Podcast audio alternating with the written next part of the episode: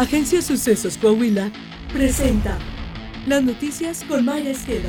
La noticia en síntesis. Esto es lo más relevante. Para empezar. El presidente López Obrador aseguró que la corrupción y la poca inversión en el sistema de salud generó que en el país no hubiera médicos y mucho menos especialistas. Ante las críticas del sector de medicina, el gobierno de Morena aseguró que no hay médicos mexicanos suficientes para cubrir unas 50.000 plazas vacantes, por lo que defendió su decisión de contratar a galenos cubanos. ¿Por qué traer médicos de Cuba?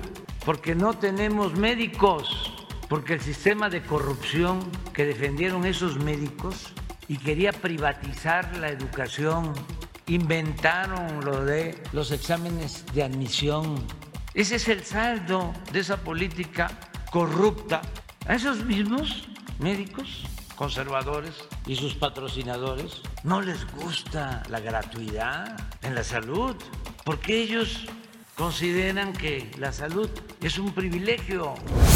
El Registro Nacional de Personas Desaparecidas superó las 100.000 personas en esa situación. El 2019 es el año con la mayor cantidad de casos reportados. De estas, 88.613 son clasificadas como desaparecidas, es decir, que la razón detrás del desconocimiento de su paradero se relaciona con la probable comisión de algún delito. Al respecto, el Movimiento por Nuestros Desaparecidos afirmó que esa cifra se encuentra muy por debajo de la cantidad real de casos. Las organizaciones de la sociedad civil, enfocadas en encontrar a las personas desaparecidas, reiteraron su petición a un diálogo con el presidente Andrés Manuel López Obrador y le reprocharon su falta de voluntad política para entender el tema.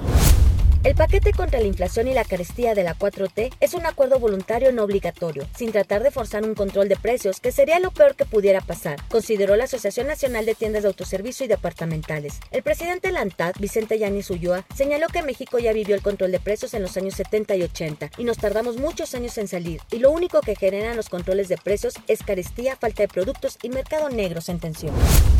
Mario Delgado, líder nacional de Morena, llamó a los integrantes del gabinete del gobierno federal, así como a todos los gobernadores emanados de ese partido, a que apoyen las campañas de sus candidatos en los seis estados donde habrá elecciones el próximo 5 de junio. Les advirtió que no por ocupar un cargo en el gabinete o de gobernador se les olvide que deben apoyar al partido.